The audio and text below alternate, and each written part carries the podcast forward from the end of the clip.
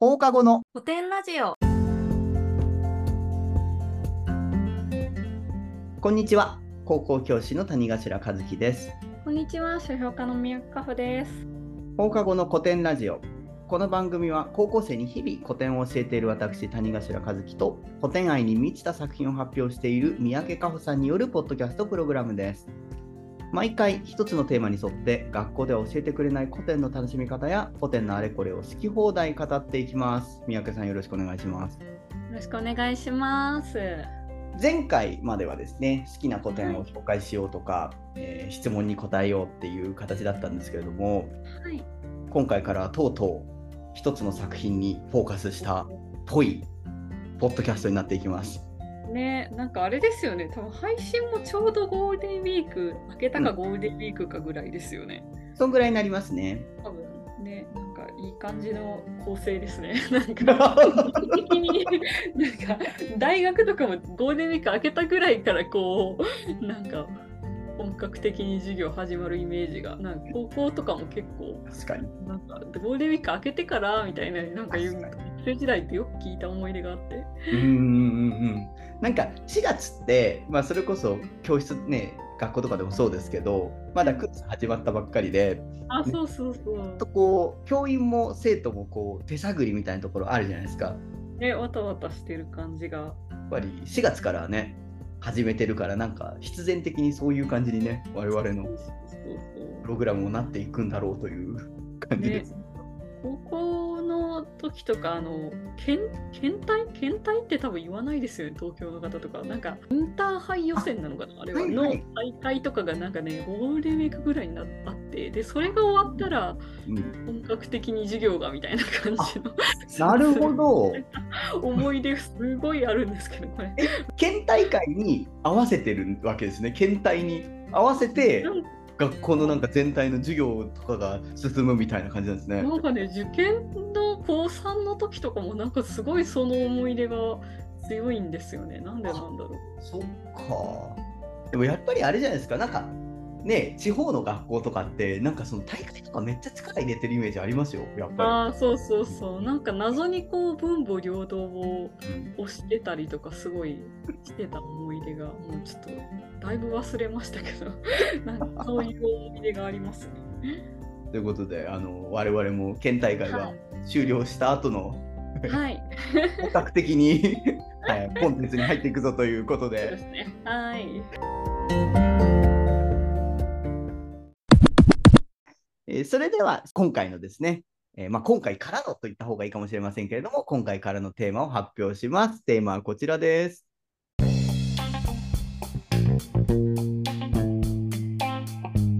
特別な枕草子イエーイ。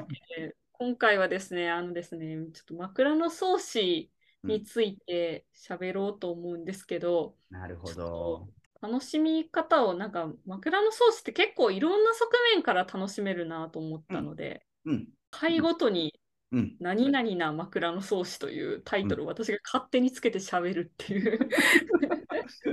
枕草子やっぱりすっごい有名な作品じゃないですか。まあ後でね概要もちょっとご説明いただくかなとは思うんですけれども。はい。多分日本全国で名前を聞いたことがない人はいないぐらいの作品だとは思うんですけどうんうん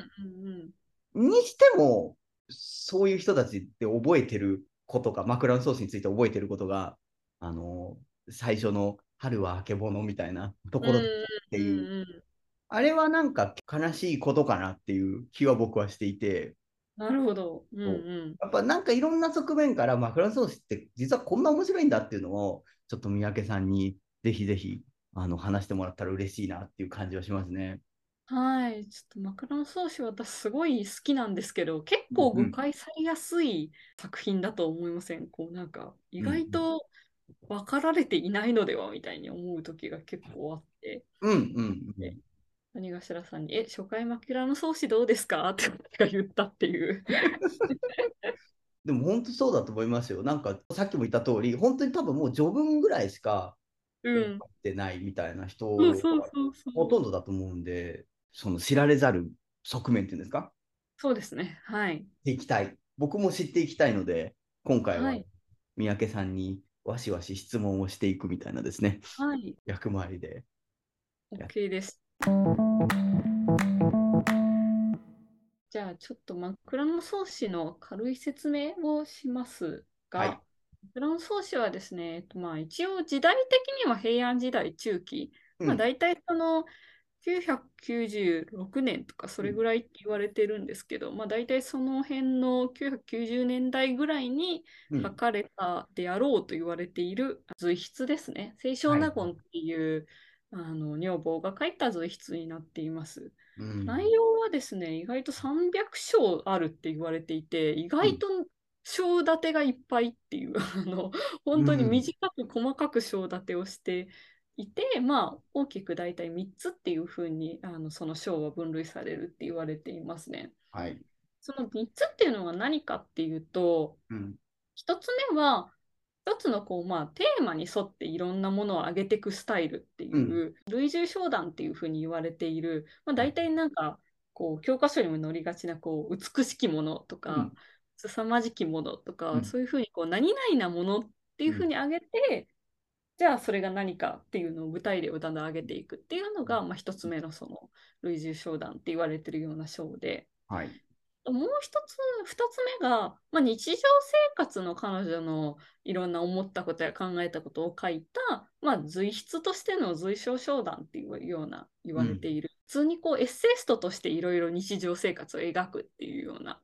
章になっています。うん。あと3つ目が、まあ、宮中の本当に出来事を中心に描いた日記的商談って言われていて、まあ、結構その清少納言っていう人が子供を産んだりとかあとまうん。あ結婚したりした後でその中宮帝師っていう人に仕えるために、まあ、宮中に出資したっていうようなこう歴史がある人なので結構こう新鮮に宮中の生活を面白おかしく書いてる人っていうのがあって、それが3つ目の、まあ、日記的商談って言われるようなものですね。うん。はい、というふうに、まあ、結構いろんな本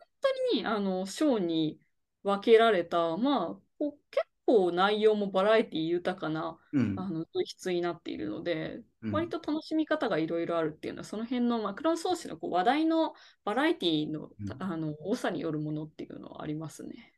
あの300の、まあ、章はい。に分かれてるってね、300ってすごい数ですよね。なんか意外と多いですよね。多いっすよね。うん。で、今のね、なんかこうエッセイ本とかでも、うんうん。僕のエピソードが載ってるエッセイ本ってないんですよね。そうなんですよね。しかも枕草子って結構その清少納言が要は宮中に上がってからこう宮遣いを始めてから、うんその宮遣いが大体終わるぐらいまでの、まあ、7年間にわたる出来事を書いているのでなんか7年間の随筆をこう、まあ、エッセイを書くって結構長いじゃないですかタイムスパン。そうなんですよね。だから意外とその一冊の中に本当、清少納言の結構人生が全部詰まってるぐらいの、なんか、割とこう濃厚なエッセイなんですよね。なるほどね。でまあ後でもしかしたら触れるかもしれないんですけど、はい。えっと、90年代、まあ、平安時代、中期っていう時代ですけど、そその時代っていうのは、はい政治的にはどういう時代だったんですか、政治的にはですね、もう本当にあの、藤原道長の天下前夜っていう感じで、藤原の道長ってまあ多分、平安時代で最も有名な男なのではないかというぐらい、まあ、要は権力者のね、あの日本史とかでも大体出てくるんですけど、うん。藤原道長がもうなんか本当藤原家がこうそろそろもう第一波というかあのん。一番強くなるぐらいの時代なんですけど、ギリ清少納言のその宮中に上がった時代っていうのは、まああのその辺がこうバチバチし合ってたぐらいの時代なんですよね。藤原氏がど。取るかそうじゃないかっていう。うんなので結構その清少納言が仕えていた中宮帝師っていう人はそのまあ藤原道長が率いるその藤原家との政治構想っていうのに結構巻き込まれてしまってうんで、割とこう悲劇のヒロインになっていくっていうのがその中宮帝師の運命だったのでその辺が実は枕草子の、あのこうなんで枕草子が描かれたのかっていうところにすごく深く関わってるんですよね。なるほど。じゃあそのあたりもちょっと今後のところではい、話があるということですね。はい、します。で、今回のテーマは、まあそんな中で、300ある商談の中で、毒舌な枕草子っていうところですけれども、はい。いや枕草子はね、私何が好きってその悪口のキレがいいところがすごい好きで、もうなんか今で言う本当その、なんていうんですかね、あの、職場の悪口を書いてバズるツイッターとかいるじゃないですか。いる、いる、いる。なんかああいう感じのこう キレをこう感じてすごい笑っちゃうんですけど、なんか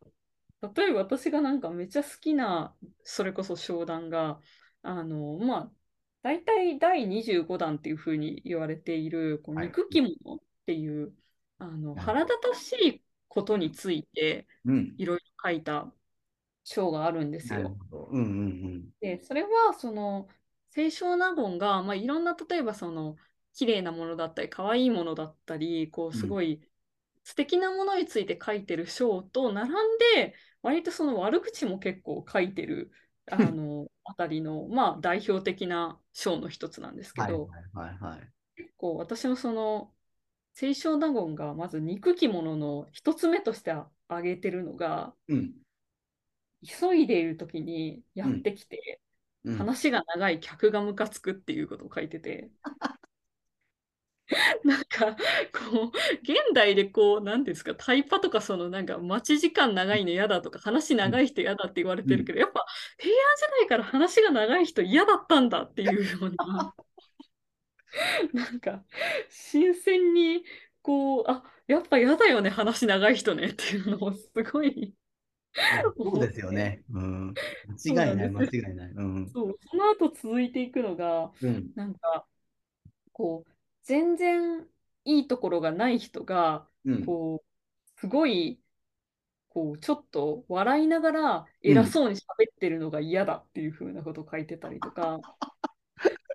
その、こう、さお酒をこう、みんなで飲んでる時に、うん酔っ払って、なんかよだれをまいてる人が、いや、よだれをこう散らしながら喋ってるやつが嫌だって言って書いてたか、ちょっと、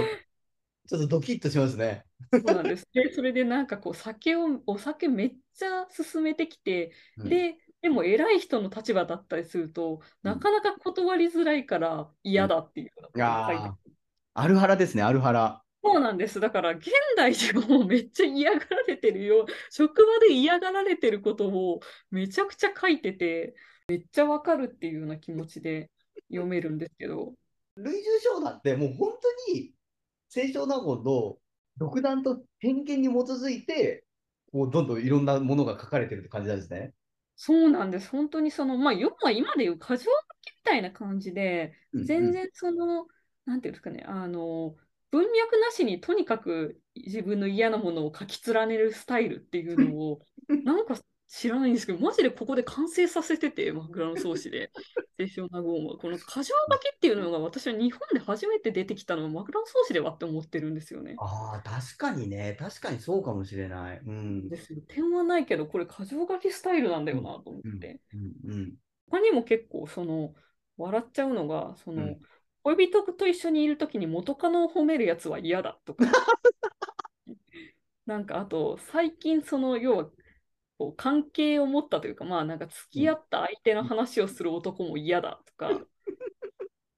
あとそのなんかこう夜にこそこそ会いに来る男がうん。こう長い棒って言ってまあ要は目立つ帽子をかぶってきてはいはい。で、人に見られないようにこうすればいいのに、うん結構ミスに引っかかったりして、めっちゃ音立てんのすごい無粋で嫌だみたいな話とかが恋。愛 にも。うん。そうそうそう及んで、あとそのこうすごいそう荒々しくこう開けるのもすごい嫌だみたいな。こう活なやつはマジで嫌だみたいな、ムカつくみたいなことを書いてて、なんか、確かに、今もこう、なんかめっちゃ確かにぶつかって、それがちょっとこう、どんくさく見えて嫌だみたいな話って、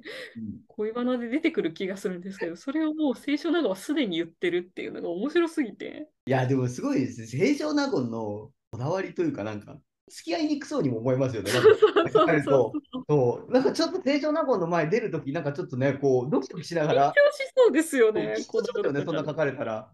うん。意外とでも、そのさっきの、こう、例えば、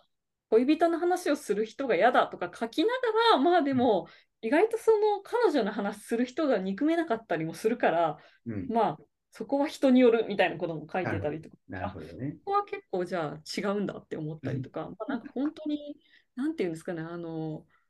なんか女子会ですごいわがままなこと言いつつでもちょっとわかるみたいなのを聞いてる気分になるというか、いやいやいやいや横柄な感じの友達の話聞いてる時の気持ちになって、なんか悪口のキレがいいなと思ってすごい好きなんですよね。確かに今でも女子会とかで男性とかがいないこうクローズなところですっごい、なんかあの男のこういうとこが嫌だったみたいな、そうそうなみたいな、なんか、うわあ、怖いな。でも本当に忙しい時に話の長い客が嫌だみたいなの、本当なんか、あのやっぱ当時も嫌だったんだっていうのすごい、ね、印象深いですね。それこそ今女子会でクローズドな場面で言ってるのと似てるよねって話あったんですけど、はい。正常過去の意識としては、誰に向けて書いてるんですかね。要は、今の例えばエッセイっていうと、読者って言われてる人たちが、まあ、いるじゃないですか。まあ、ツイッターだったらフォロワーだし、うん、でそれが多分平安時代って多分違うと思うんですけど、誰に向けて書いてたんですかね、それを。そうなんですよ。そこが結構、枕草子っていう本の面白いところで、うん、あの割とそのさっき言ってた例えば日記の章こうすごく宮中でのこう出来事を書くような章だったりとか、うんうん、あとその自分の日常生活を書く章っていうのはなんとなくその読者がこう意識されているのかなっていう感覚がすごい読んでてあるんですけど、うん、この「類集章談」の章はなんか誰に向けて書いてたんだろうっていうのがすごい面白いところなんですよ。枕草子の中でもこうなんかメモっぽいというか、うんうん、自分の考えたちょっと面白いことっていうのを、うん、なんか人に話す時のネタ帳みたいな感じのイメージでもあるんですよね。なるほど。だからもしかしたらですけども、これは全然その研究とか出てなくて、私の勝手な本当妄想ですけど、うん、なんかちょっとこういうふうに、まあ、要は当時って鍵も貴重だったので、うん、あの鍵をその疲れてたところの中宮っていう人からもらったっていうようなエピソードも残ってて、うん、多分そのまあ、宮中の偉い人から紙をもらってるわけじゃないですか。そうですね。うん、うん、なんかそれにちょっと面白かったり、笑えたり、素敵だったりしたことを書いて、で、なんか中宮亭主とか女房仲間がいるときになんか読み上げてたとか、そういう感じなんじゃないかなと私は勝手に思ったりしますね。なるほど。それこそこう、まあ、宮遣いをしている女子同士で、あ、そうそうそう女子会のメモ帳だ。女子会のメモ帳だ。なんですよ。なんかそう思うと、うん、結構その、ラインナップがなんかあるあるっぽいのが面白いなと思ってて、うん、いや、本当にその、なんていうんですかね、自分だけのメモだとしたらキレが良すぎるので もうちょっとなんか人の前で読ますそれこそ天使様に読ませる用のものだったりとかするのかなって勝手に思ったりしますね。うん、なるほどね。だ結構恋愛の話とかが多い感じじゃないですか。うんうん、それとかも女性仲間に読んでこう、うん、あるあるみたいなそれあるよね、みたいなっていうふうなことを想定すると、なんとなく納得いきますよね、恋愛そうなんですよね。なんか、こういうこと確かにあるよね。うん、ちょっとわかるわかるって言って笑うためのもののメモ帳だとすると、このスタイルにも納得がいくって感じなんですけど。確かにね。箇条書きでね、それこそね、そうそうそう。書いておけばいいだけだから。そうなんです。教科書に載ってるような枕草子ってすごくそのキラキラしたものを描いてるような、うん、例えばその美しきものうん。っていうところだと、まあ、美しきって当時で言うと、まあ可愛らしいものなので、うん。でも可愛いものとして挙げてるのが、こう、あの、ウリにかきたる稚語の顔って言って結構教科書に載ってたりとかするんですけど、まあ、要はその、こう、ちっちゃい子の赤ちゃんの顔を、まあ、ウリに描いてたりとかすると可愛いとか、うんうん。あとそのスズメがこう踊るようにこう鳴いてるのが可愛いとか、うんうん。あとそのなんかちっちゃい子がハイハイしててうん。なんか小さいゴミをこう見つけた時にこうそれをつまむのが可愛いとか、うんうんこうまあなんか現代でもこうちょっとわかる感じの可愛さうん。うんを、あの人形遊びのお道具が可愛いとか、はいはいはいはいはいちっちゃい子が可愛いとか、要は動物が可愛いとか、まあうん、小さいものって要は可愛いよねみたいなものでまとめてるんですけど、うんうん。そういうような、こう、すごくポジティブな、なんていうんですかね、可愛さを書いてたりするんですけど、うん個人的にはなんかやっぱり悪口の方が綺麗がよくねって思ったりとか するんですよ。そのなんか悪口スキルっていうん。あこう出てきたんでしょうね。なんか結構だからパッとこう、まあ、宮遣いを、まあ、し始めて、ねはい。要は、まあ、清少納言って他に、まあ、有名な、ね、書いてる作品があるとかでもなく、うん。まあ、草子書き始めた頃にパッと出てきて、そしてうんパッとこういなくなるっていう感じで、なんかうん謎に出てきたすごい観察眼の持ち主っていう感じで、そのなんか素養があったのかなみたいなね。ああ、でもそれで言うとですね、やっぱりこう、父親がこの人はすごい、あの、しまあ、要は教養人だったんですよね。お父さんがね。うん、はい、あの、枕草子のその、あ書く前に、まあ、要はこう結婚してたりとかしたんですけど、うん清少納言は、うんその清少納言のそもそもの家庭っていうのが結構こう歌人として活躍するような家庭で、うんうん。であの父親も牧原元助っていう結構有名なその五千和歌集っていうのの選者に選ばれているような、うん。まあ、こういうその結構選者に選ばれるぐらい教養があるってみんなに認められているような、まあ、だいぶなんていうんですかねこう身分は高くないけど教養はあるみたいななるほど、なるほど。お父さんにいたので、うんまあ、そういうお父さん多分影響を受けてなんか読んだりとかはしてたんだろうなと思いますよね。なるほどね。そういうところが 悪口スキルに、悪口スキルっていうかね。うん悪口スキルというか観察眼にやっぱつながってるなと思ってて。うんうんあなんか好きな章的にはこうなんかありがたきものっていう章があってですね。うんでありがたきってまあめったにないっていう意味なんですけど、うんでめったにないものとして挙げてるものが例えばその中身と外見どっちもいいってなかなかないよねっていうふうなことを書いてたりとかあ あ、とそに。のこうすごく褒められるあの婿も珍しいよねとか あとね。そうなんですよなかなかその女友達でずっと一緒にいようねって言ってもなかなかそれって最後まで一緒にいられないよねとかやっぱ男女も女同士も最後までずっと一緒にいようねって言っていられる人はなかなかいないですよねっていうことを書いてたりとか。いや、リアルだな。そうなんですよ。なんか今の本当に、こう、なんていうのかな、ドライ、ドライでありながら、ちょっと、でもそれって切ないよな、みたいな、こう、なんか、ややグッとくるというようなことをうんすごい書いてて、この辺もその、観察眼をなせる技だなと思ったり。なんかこう、対象に対して、すごい一歩引いた目線で書くっていうのが、すごいうまいっていうことですよね。だそうですね。が結構毒舌というのもとというのにもつながってるし、うん。なんか僕なんかはそういうのを聞くと、それこそ現代の、まあ、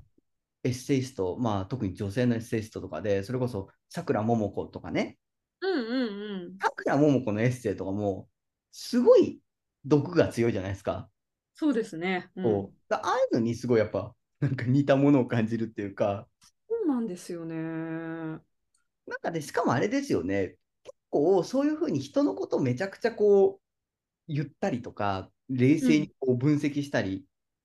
てるけど、結構清少納言自体は自分自身に結構自信がないみたいな感じなんですよね。よ自分の容姿とか。に。ねえ、そうなんですよね。自分自身についてはあんまり書かずに、本当にこう、他人とかそのうん見たものを聞いたことについて書くっていうのは、逆にやっぱり自分自身についてあんまりこううん書きたくないところがあったのからなのかなとちょっと思ったりしますしね。なるほどねまあ。でもとはいえね、青春名護はね、結構自分がモテたっていうことをよく書いてるんですあ、そよ。うか、そうか、そうか。そうなんです。だから、嫌な女だじゃあ。教養があるみたいなこともうん。割とこう、自分についてのエピソードとしては書いているので、うんうん。そういう意味では、すごく可愛くて、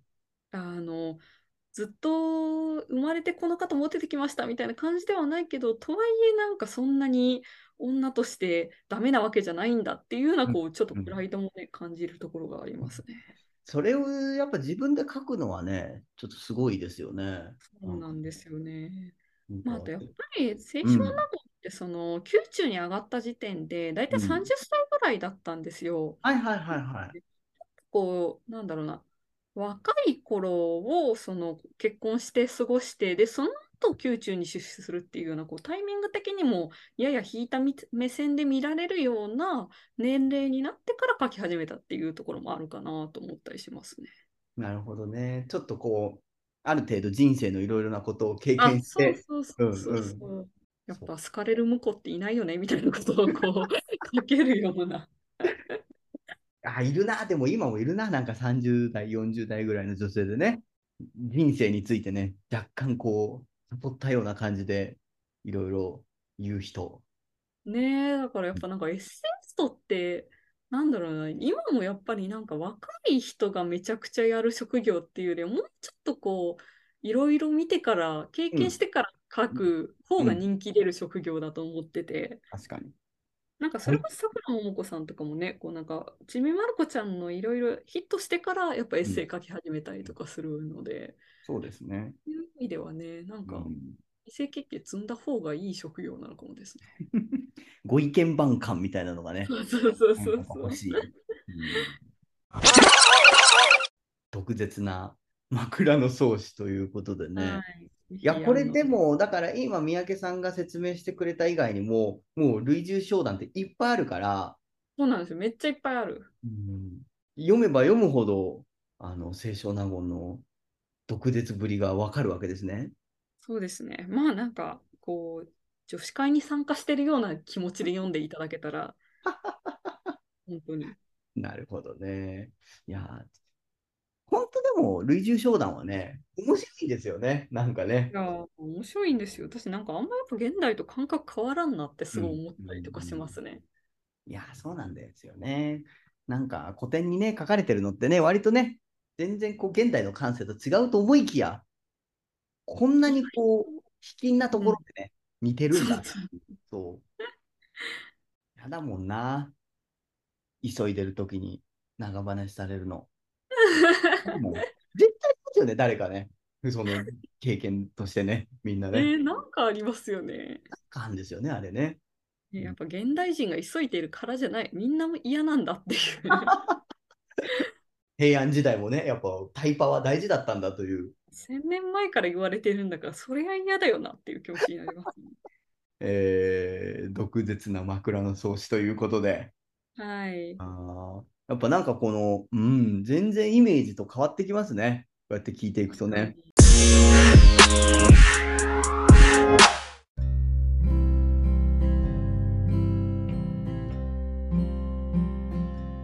ということでね、お送りしてきました放課後の古典ラジオ、えーいかがだったでしょうか？はい。面白いですね、枕草子ね。ねちょっと次回以降、枕草子の面白さについて語っていきますので、聞いてもらえたら嬉しいです。はい、だ結構今日話してたみたいな中宮停止との関わりとかその時代状況とかっていうのも結構こううわっとこうかかってくるんですよねいろいろねそうですね。ちょっと次回はその話をしようかと思っております。とっても楽しみでございます番組ではですね番組の感想質問リクエストなんとなくのお便りなどなど、えリスナーの皆様からの声を募集しております。もう前回のね、放送でも質問に120%で答えたという、えー、ことがありますので、何でも、えお寄せいただければと思います。あこういうのでもいいですよね。あの私は枕草子のこういうところが好きですみたいな。うんうん、聞きたい、えー、よろしくお願いしますということでね、えー、お便りをどしどしお寄せください。えー、お待ちしております。えー、それではですね、また来週の放課後に、えお会いしましょう。さようなら。さようなら。